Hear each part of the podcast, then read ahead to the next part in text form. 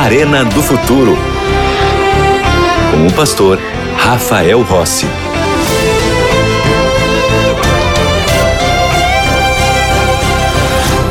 Já estamos de volta com o programa Arena do Futuro e eu tenho aqui nas minhas mãos uma revista muito especial. Bom, ela é especial por duas razões. Primeira razão é porque fala sobre profecias. O título é A Cura do Pecado. Nós temos aqui 15 estudos que fazem uma relação entre as profecias de Daniel e do livro do Apocalipse. E eu sei que quem acompanha o programa Arena do Futuro gosta de Daniel, gosta de Apocalipse. E a segunda razão por que ele é especial, porque eu tive a alegria de escrever esse material e é por isso que eu quero oferecer para você de maneira muito especial, para você entender alguns dos grandes mistérios da profecia. Por exemplo, uma vez Nabucodonosor teve um sonho. Ele viu uma estátua com metais diferentes, depois uma pedra que não era cortada por nenhuma mão humana foi jogada aos pés desta estátua, destruiu a estátua e se tornou do tamanho do mundo.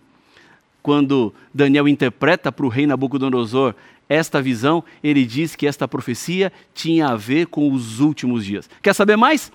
Peça para nós esta revista, porque nós vamos mandar gratuitamente para você.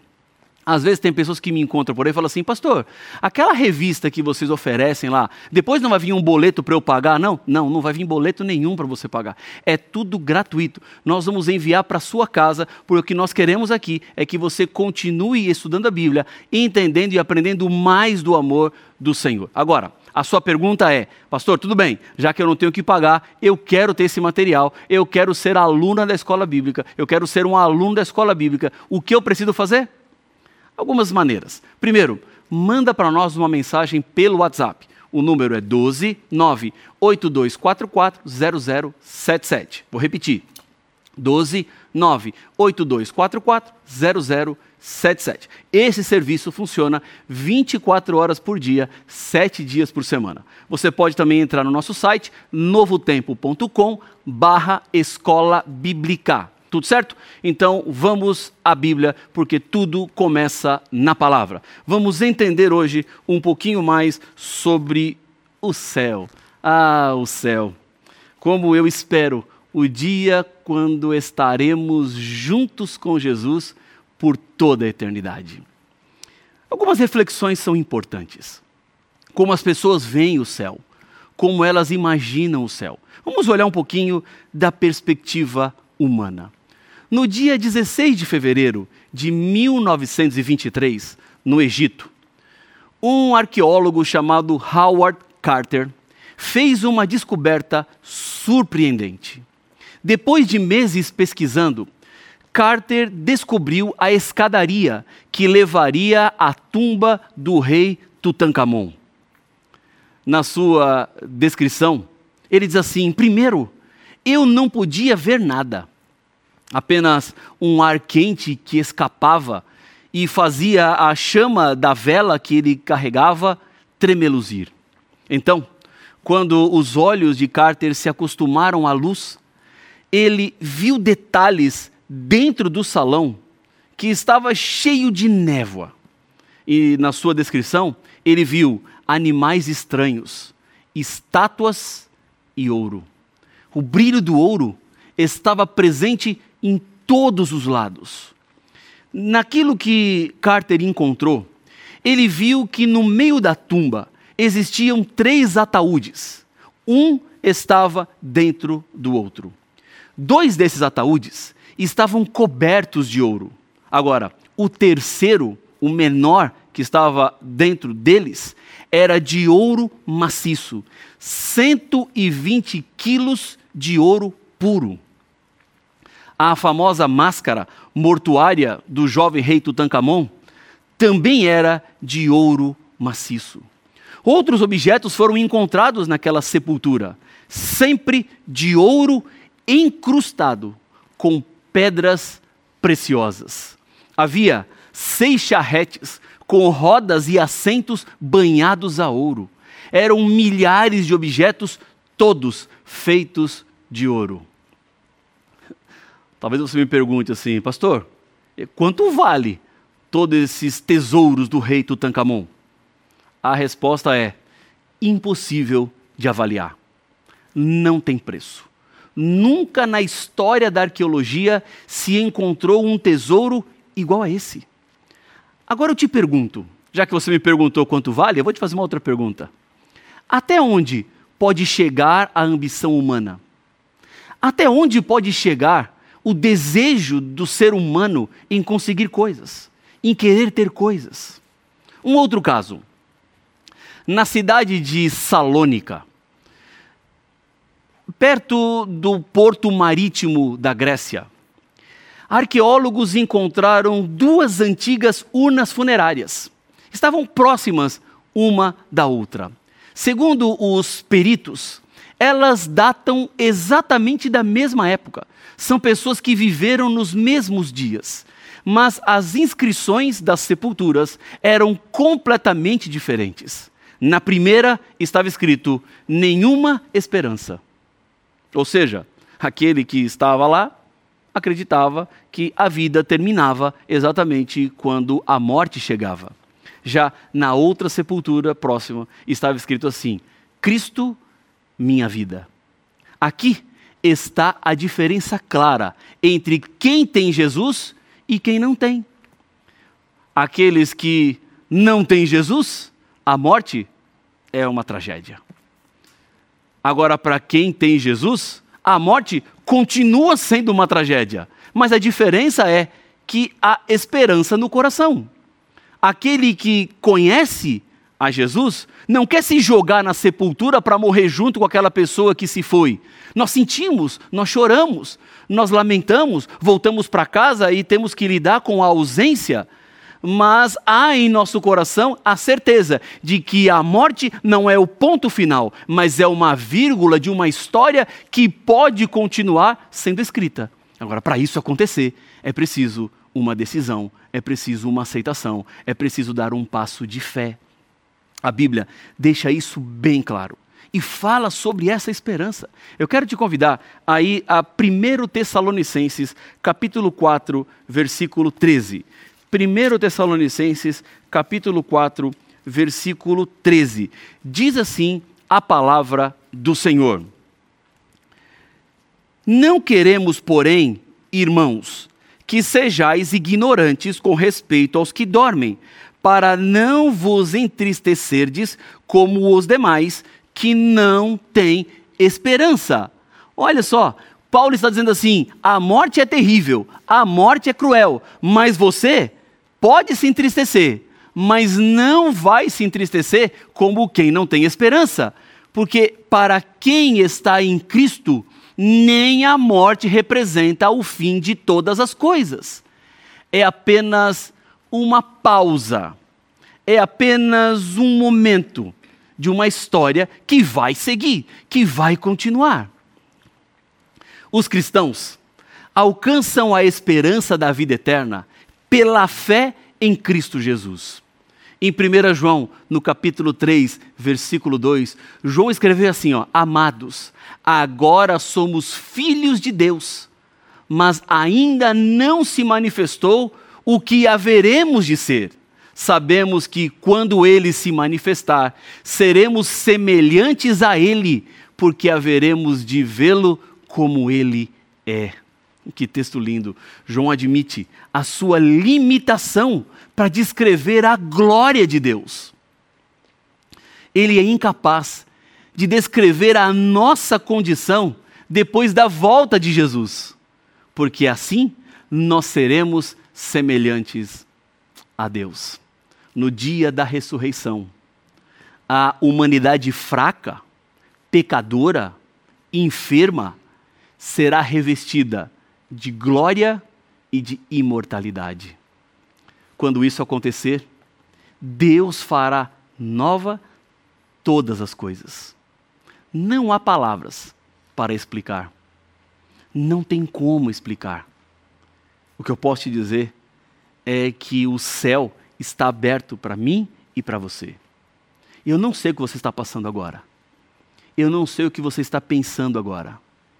Talvez você esteja a ponto de fazer uma loucura. Deixa eu dizer, para com isso agora. Desiste dessa ideia. Deus tem um plano para você. O céu é real. O céu começa a partir de agora para aqueles que aceitam Jesus como seu Senhor e Salvador pessoal. Talvez você já tenha tentado de muitas maneiras, de muitas formas, e nada deu certo.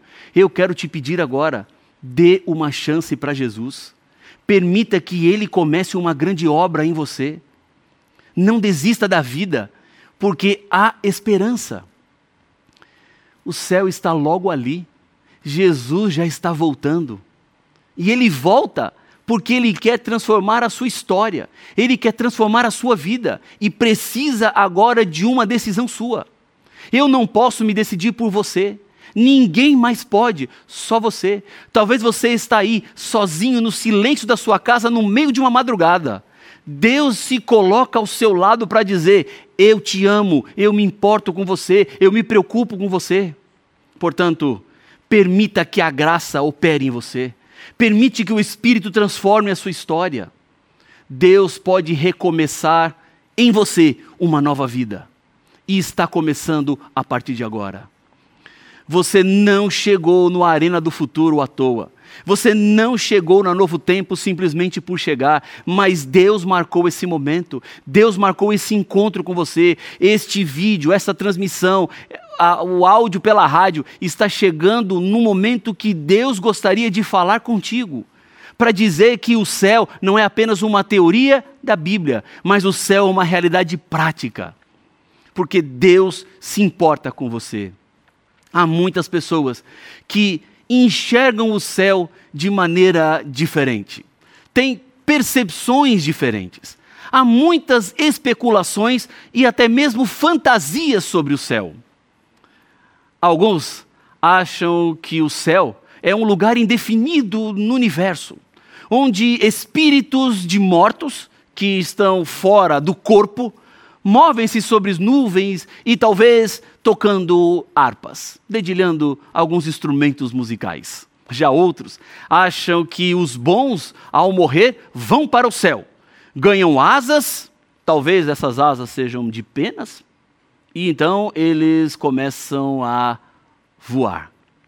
Maomé supunha a existência de sete céus. Todas as religiões tanto pagãs como cristãs, ensinam que há um céu de acordo com as suas tradições e as suas maneiras de interpretar a filosofia e às vezes até a própria Bíblia. Jesus Cristo ensinou na oração do Pai Nosso de que o nosso Pai está nos céus. Eu não tenho dúvidas que vale mais um grama de revelação, revelação divina, do que uma tonelada de especulações humanas. Nós devemos dar glórias a Deus, porque este mundo não é o nosso lar definitivo.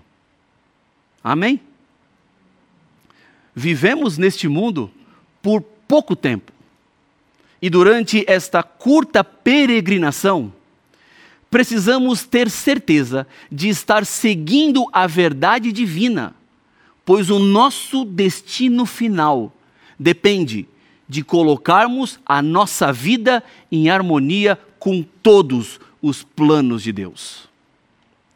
Nenhum de nós deseja viver enganado pelas suposições e especulações humanas. Nós queremos nos valer da Bíblia, da revelação nós queremos ter certeza e segurança daquilo que Deus está nos dizendo. Eu quero te convidar a ir comigo para 2 Coríntios. Vamos voltar algumas páginas de onde estávamos, de Tessalonicenses. Vamos para a segunda carta de Paulo aos Coríntios, no capítulo 12. E vamos ler os versículos 2, 3 e 4. Diz assim a Bíblia. Esse aqui é um testemunho do próprio apóstolo Paulo. Ele está falando da sua experiência pessoal. 2 Coríntios 12, 2 a 4. Está assim escrito na Bíblia. Conheço um homem em Cristo que há 14 anos foi arrebatado até ao terceiro céu. Se no corpo ou fora do corpo, não sei, Deus o sabe E sei que o tal homem, se no corpo ou fora do corpo, não sei, Deus o sabe, foi arrebatado ao paraíso e ouviu palavras inefáveis, as quais não é lícito ao homem referir. Paulo, o apóstolo Paulo, recebeu a revelação de Deus sobre a existência de três céus. É o que ele fala. Ele foi no terceiro céu. Então, se Paulo chegou no terceiro céu, é porque existe o primeiro e porque existe também um segundo céu. Vamos entender na Bíblia o que são esses três céus que a Bíblia nos apresenta. Vamos ao primeiro céu. Na criação, este primeiro céu aparece como o firmamento, ou a atmosfera que envolve a terra e que nós chamamos de céu. Nesse primeiro céu é onde os pássaros voam, as nuvens são formadas, onde acontecem os fenômenos meteorológicos. A atmosfera, ou o ar, que forma os gases que tornam possível a vida dos seres humanos, estão neste primeiro céu. Os animais, as plantas, dependem daquilo que o primeiro céu produz. A sua composição química, ela é perfeita e possível para manter a vida humana sobre o planeta. Se fosse modificada só um pouquinho, causaria a morte de todos os seres vivos. Esse primeiro céu é o lugar onde as nuvens flutuam e é o lugar de onde a chuva cai de onde a neve vem sobre a terra, regando as plantas, formando os lençóis freáticos de água limpa no subsolo, de onde é extraída a água para o nosso consumo. O céu atmosférico é algo tão magnífico e maravilhoso que a nossa mente finita não compreende totalmente, ainda que seja esse que a gente pode ver. Agora, há o segundo céu. Este segundo céu é o espaço sideral, onde estão os corpos celestiais. Era essa a compreensão de Paulo. Em noites sem lua, fora da cidade, onde não tem muitas luzes artificiais acesas, você olha para o céu e contempla ele cravado de estrelas brilhantes, que são corpos celestes. Observando este céu, o Sol é a estrela mais importante para nós, pois o planeta Terra gravita em torno do Sol. Este Sol, ele é tão grande que precisaria de 1 milhão e 300 mil vezes o mundo no qual nós vivemos, o planeta Terra, para fazer o tamanho do Sol. Imagina só. Ele viaja no espaço sideral a uma velocidade de 16 quilômetros por segundo em direção a uma estrela chamada Vega, que leva consigo sua família de vários planetas. Cada planeta tem massa, tamanho e órbita diferentes uns dos outros, mas todos se movem de maneira maravilhosamente equilibrada, obedecendo leis imutáveis que foram estabelecidas por Deus, o nosso Criador. O Sol ilumina e aquece o nosso planeta, tornando ele habitável e belo. Faz o dia, a noite, estabelece as estações do ano em combinação com a inclinação e o movimento da Terra. O nosso sistema solar faz parte da galáxia chamada Via Láctea a qual, de acordo com os astrônomos, possui cerca de 40 bilhões de outros sóis. É isso mesmo. Se cada sol tiver nove planetas como o nosso, poderá haver cerca de 360 bilhões de planetas, fazendo um total aproximado de 400 bilhões de corpos celestes, sem contar os satélites, todos de tamanho, cor, composição e órbitas diferentes, movendo-se harmoniosamente. Os astrônomos acreditam que exista mais de 200 milhões de galáxias no universo. Não pense que todos esses mundos do universo são desabitados. muitos astrônomos atualmente têm chegado à conclusão de que há possibilidade sim de vida em muitos outros planetas e em condições químicas, físicas e biológicas completamente diferentes das nossas. No planetário do Parque Ibirapuera, em São Paulo, no passado havia uma inscrição na parede da entrada, que foi feita então pelo governador do estado de São Paulo no dia da inauguração, e dizia assim: No brilho das estrelas, na distância do infinito, a pequenez humana encontra a majestade divina.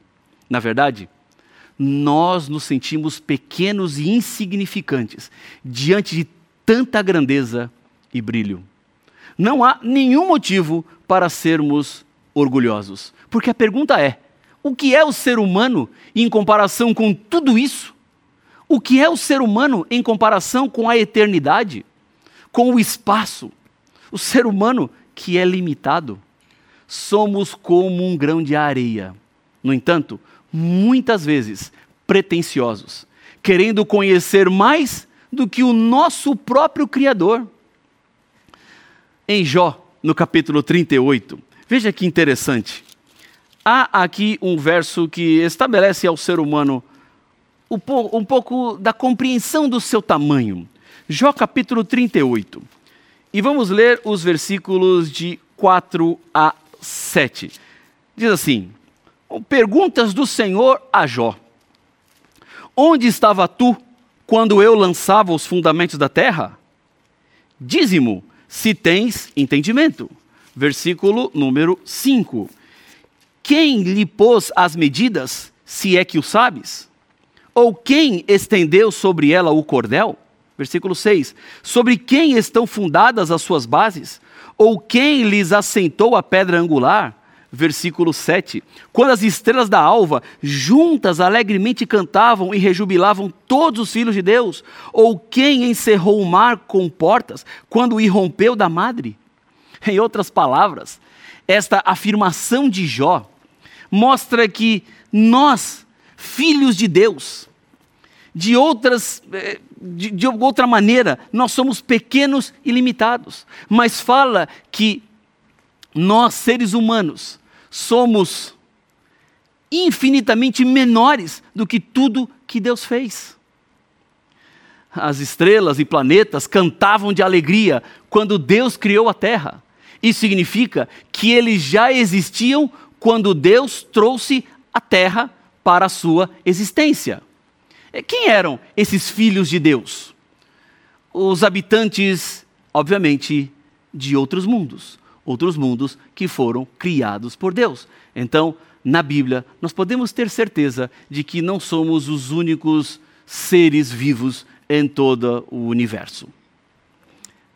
Mas Paulo fala do terceiro céu. Ele diz que ele chegou nesse terceiro céu. E é esse terceiro céu que é o mais espetacular de todos. Ainda que o primeiro céu seja surpreendente, o segundo céu surpreendente, o terceiro é muito mais porque o terceiro céu é chamado de céu dos céus. Este terceiro céu é a habitação de Deus. É isso aí. É onde Deus mora. E pelo seu Espírito, ele também habita no coração dos filhos e filhas que, pela fé, o aceitam. Mas é lá no terceiro céu. É certo que Deus também está em todos os lugares, é verdade e sustenta todo o universo com o seu poder. Agora, ninguém pode esconder-se de Deus. A sua habitação, de onde governa todo o universo, é no terceiro céu, que é este céu dos céus. Jesus disse que ele está preparando lugar para cada filho, para cada filha onde Deus habita. Em Apocalipse 21, João fala que ele viu novo céu e nova terra, pois o primeiro céu e a primeira terra passaram, e o mar já não existirá mais. Este é o terceiro céu, onde está a cidade santa, Nova Jerusalém, que vai descer do céu da parte de Deus, preparada como uma noiva, enfeitada para o seu noivo. É deste terceiro céu que João ouviu uma voz que dizia: Eis o tabernáculo de Deus com os seres humanos. Deus habitará com eles, e eles serão povos de Deus, e Deus mesmo estará com eles, e será o Deus deles.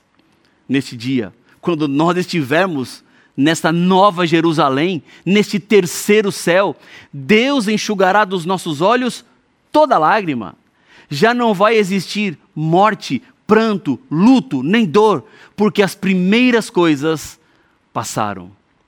Eu quero ir para o céu. E sabe por que eu quero ir para o céu? Há algumas razões pelas quais eu quero estar no céu. Há algumas razões pelas quais eu quero te convidar para estar comigo no céu. Lá no céu, nós desfrutaremos eternamente da presença de Jesus.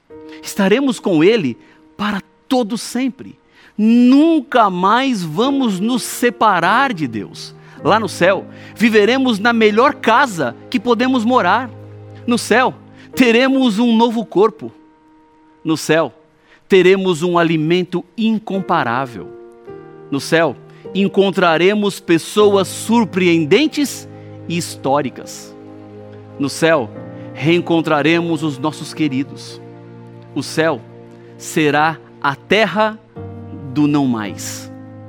A razão especial, final, é porque no céu veremos Deus face a face. Eu convido você, meu amigo, minha amiga, para estar ali também. Jesus lhe convida com amor: vem a mim. O que você responderá a esse convite do amorável Jesus? Vamos orar?